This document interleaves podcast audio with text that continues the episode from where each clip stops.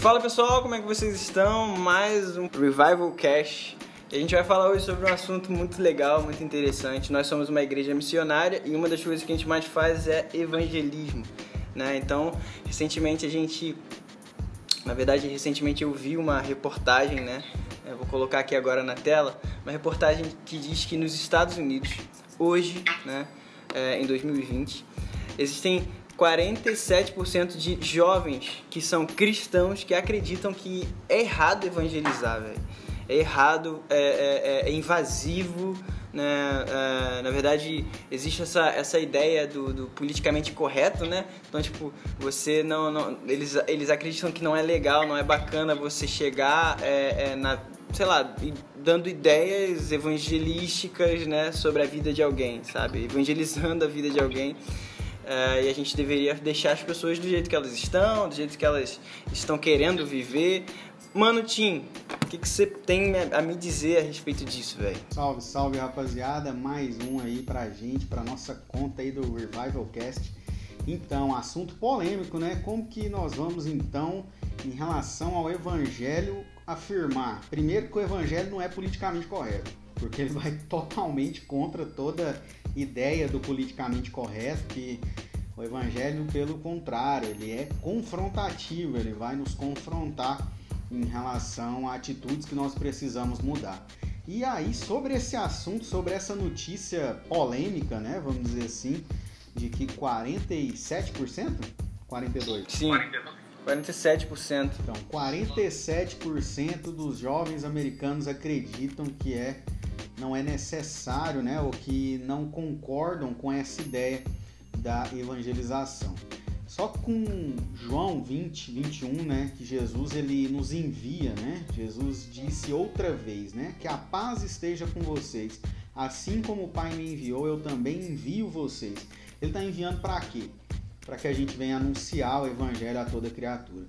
Então, por mais que essa porcentagem, que é alta, né, quase metade dos jovens americanos acreditarem nisso, a palavra de Deus não concorda, né? A gente vai ter outros textos também falando que a gente precisa pregar o evangelho a toda criatura. Francisco de Assis, que virou santo da Igreja Católica, né, quando era apenas um frade, ele disse que preguem o evangelho, se necessário, usem palavras. Então é claro que essa frase ela remete o quê? Então quer dizer que a gente não precisa falar? Não, é que as pessoas vão ver o evangelho através das nossas vidas, mas também nós precisamos falar. Quando é necessário, nós precisamos falar, nós precisamos mostrar para as pessoas a verdade do evangelho, né? Então é um pouco complicado a gente bater nesse ponto e concordar com isso. E o que mais é, me deixa decepcionado, se for essa palavra, é de irmãos que vão concordar com essa porcentagem aí dos 47%. E vão achar que não devem. Não, e, e, e não devem, né? Sim, não, e o louco é que é, é, nessa reportagem que eu li, né? Uh, eu, eu, vou deixar a fonte aqui na, na descrição para você dar uma lida também, beleza? Uh, diz o seguinte: né, é, existe uma geração, a geração dos anos 2000, né, que é uma geração, eu diria, uh, globalizada, né, a geração que já, já, o pessoal que já nasceu com a internet, né? Eu, por exemplo, não, na, na, minha infância não tinha internet e tal, mas a galera do, da, da, dessa geração já pô, praticamente já nasceu com Wi-Fi, tá ligado? Uh, e essa é esse pessoal que tem muita influência na internet, sabe? Muita influência, porque eles, eles dominam a internet, eles dominam os algoritmos. Então, é essa galera que tem pregado essa, essa, essa, esse pensamento, né? De, de, de não evangelize, não precisa evangelizar sabe? Vamos só viver o evangelho, só. É, a gente não precisa falar para ninguém, a gente não precisa confrontar ninguém. A gente tem que deixar as pessoas vivendo do jeito que elas querem, né? Então isso tem me preocupado demais, porque é, é, essa geração que tem chegado, onde, onde, onde, onde vão, vão da onde vão sair os evangelistas, sabe? As pessoas que têm esse encargo de evangelismo na, na, na igreja local e tudo mais. Isso tem me preocupado. O que, que você tem a dizer sobre isso, velho?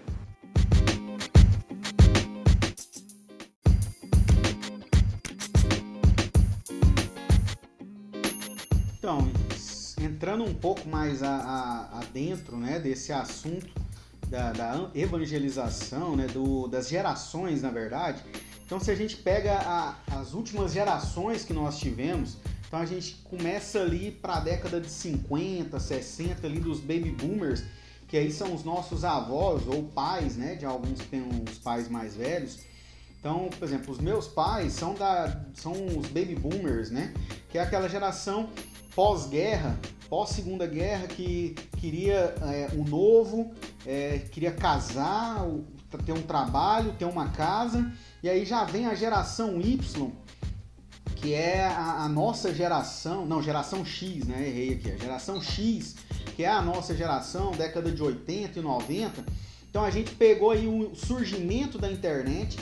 Então a gente ainda foi criado com essa ideia que a gente precisa evangelizar, que a gente precisa levar as boas novas de salvação. E a geração Y, que são os nascidos aí após o ano 2000 aproximado, que é essa nova geração que já nasceu com Wi-Fi, como você falou, essa galera ela pegou o politicamente correto, a gente vê a diversidade de coisas, surgiu a ideologia de gênero, é, onde se tem, sei lá, quantos mil gêneros né, na, na humanidade agora, não é mais só masculino e feminino, então tem uma divergência de, de gêneros e nem entrando muito nesse assunto, né? Mas qual que é a questão da geração Y? Por eles terem pegado essa ideia do politicamente correto, essa ideia que os próprios pais deles colocaram na cabeça deles que eles precisam trabalhar, que o foco agora é ter estabilidade financeira, ter um bom trabalho, ter uma faculdade. Então eles não querem confrontar ninguém, eles não querem ter esse, esse, é, essa qual seria a palavra aqui? Essa peculiaridade de chegar a ouvir um não quando for evangelizar alguém, de chegar alguém a, a, confrontar ele diretamente, falar que não concorda com o que ele pensa. Por quê? Porque também ele tem a, essa geração, né? Uma criança de seis anos dessa geração, ela tem mais informações do que os imperadores romanos com a sua maior idade então, ao mesmo tempo que eles têm tanta informação, eles são analfabetos, principalmente religiosamente, principalmente biblicamente. Eles não querem estudar. Então, por que, que eles não querem evangelizar? Porque eles não estão preparados para isso e eles vão ser confrontados, porque hoje, se você for discutir religião com um ateu, ele vai ter muito mais argumento do que você, porque você não se preparou. Ele já leu a Bíblia toda, ele já estudou para defender o ateísmo dele. E é, eu até postei alguns dias atrás é, a diferença de Jesus e dos, dos, fã, dos fãs de Jesus e dos fãs de Harry Potter. A diferença dos fãs de Harry Potter é que eles já leram todos os livros e os cristãos, os que se dizem seguidores de Jesus, fãs de Jesus, nem lê a Bíblia toda e eles conseguiram terminar ainda. Exatamente. Então eu, eu acho que é essa galera aí, esses 47%, isso só nos Estados Unidos. Eu acho que se a gente puxar pro Brasil, acho que a, a, o índice Já aumenta. sobe, sobe demais o. Vai subir mais. Então, essa galera, ela, ela não quer confrontar, ela quer o politicamente correto, não quero ter problema, eu quero ser amigo de todo mundo. Então, até nessa fazendo esse comparativo de gerações, a nossa geração, né, quando a gente era adolescente, a gente fazia parte de alguns guetos. Então, quem curtia o rap andava só com quem curtia rap. O, a galera que curtiu rock sem, só andava com rock. Já a geração Y, eles conseguem fazer parte de várias, é, várias tribos, vários grupos, vários guetos ao mesmo tempo e são aceitos e aceitam as pessoas de vários guetos.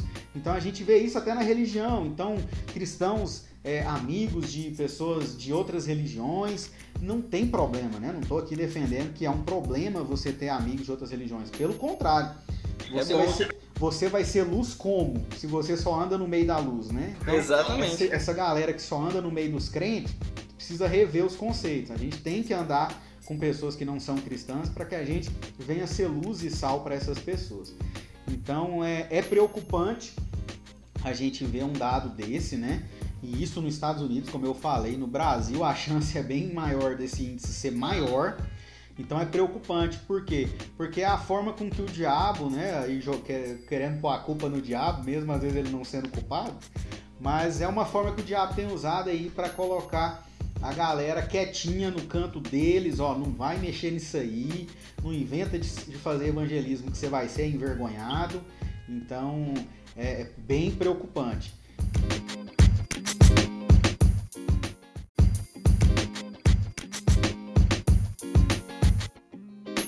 E é complicado, né, cara? É complicado. Na verdade, a pergunta que a gente deve se fazer é: será que essa galera eles acham errado o, o ato de evangelizar ou eles não estão preparados para um embate, né?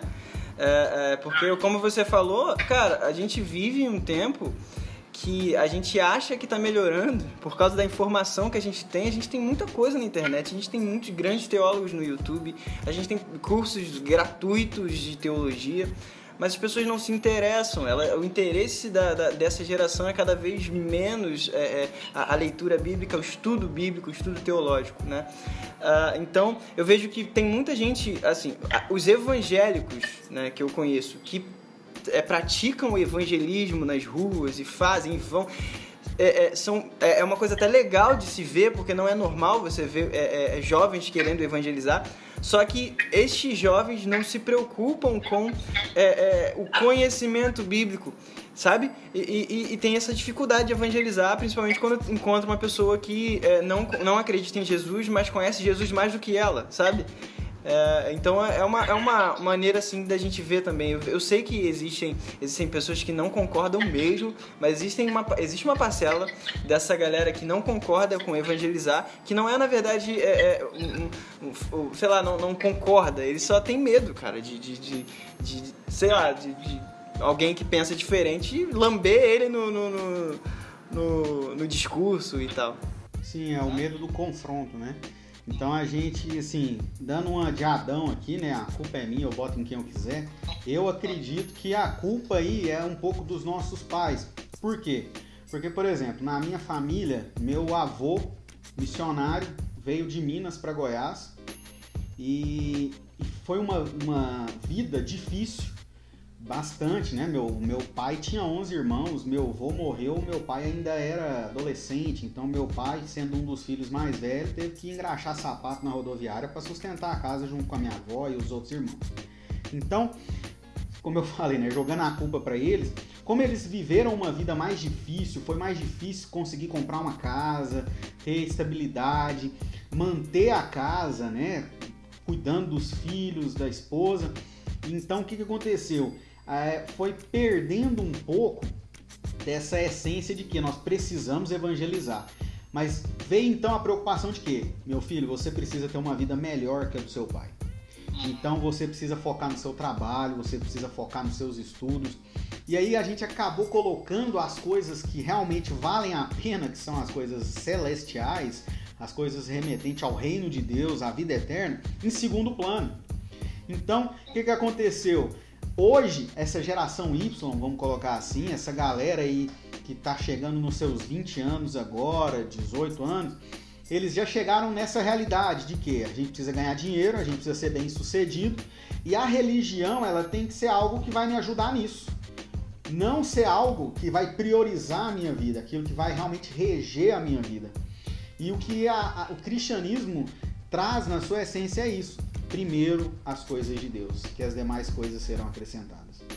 Então, eu acho que vem essa questão também, uma questão um pouco histórica de que assim, não tô aqui colocando a culpa no meu pai. Pai, se você estiver ouvindo esse podcast, eu não tô pondo a culpa no senhor. É, foi por conta da sua vida, da vida da minha mãe, de dedicação ao reino mesmo, buscando dar uma vida melhor pra gente, que fez com que eu hoje me tornasse missionário. Então foi vendo meu avô, minha família e meus pais que assim não são missionários é, é, que foram para outros lugares, mas são missionários aonde estão, que é o que nós precisamos ser. É, é a missão integral e a missão ordinária. O missionário integral é aquele que larga tudo e vive da missão. E o ordinário, que não é o do culpado Washington, né? É o, o missionário ordinário verdadeiro, é aquele que, mesmo trabalhando informalmente, não sendo um missionário integral, ele é um missionário onde ele está, no trabalho dele, na faculdade, na sua casa, com os vizinhos, que todos nós, né? O problema é que a gente terceirizou a vida missionária. A gente manda uma oferta para o missionário, então ele está trabalhando no meu lugar, né? Então eu não preciso, eu já estou contribuindo. Jogamos a responsabilidade para outros, né? Exatamente. Continuando como Adão, a culpa é minha, eu boto em quem eu quiser, a Exatamente. responsabilidade também. Então eu jogo a, a responsabilidade para quem realmente quer ir, eu dou uma oferta, ou eu oro por ele, ou eu visito ele lá na missão, mas eu mesmo não faço. Então a gente precisa voltar a essa essência, né? essa vida missional. Nós precisamos voltar à vida missional de que nós precisamos Sim. fazer. Então, quando lá em Marcos, né, 16, 15 e 16, que diz: pregue o evangelho a toda, toda criatura, criatura, aquele que crê será batizado, e aquele que não crê está, condenado. O, o, original ali do grego, do id, portanto, pregar o evangelho, não é aquele que está parado, então ele começa a ir mas é um id de quem já está indo. Então, por onde você está indo, vá pregando o evangelho. Exatamente. Então, a gente precisa voltar a essa essência de que a vida missional ela é para todos, não é algo só para quem é... abandonou tudo e foi para missão. É isso aí. Então, esse é mais um episódio do nosso podcast. Tim, encerra aí porque eu acho que minha câmera descarregou. Tá bom. Então é isso aí, galera. Nós somos da Casa Revival. Siga a gente nas nossas plataformas digitais. Será um prazer e uma honra estar com você toda semana. Toda semana sai um podcast novo com assunto é, em relação ao mundo gospel ou algum assunto bíblico, né, que não deixa de estar vinculado ao mundo gospel. É isso aí, que Deus te abençoe. Um abraço! Valeu, gente!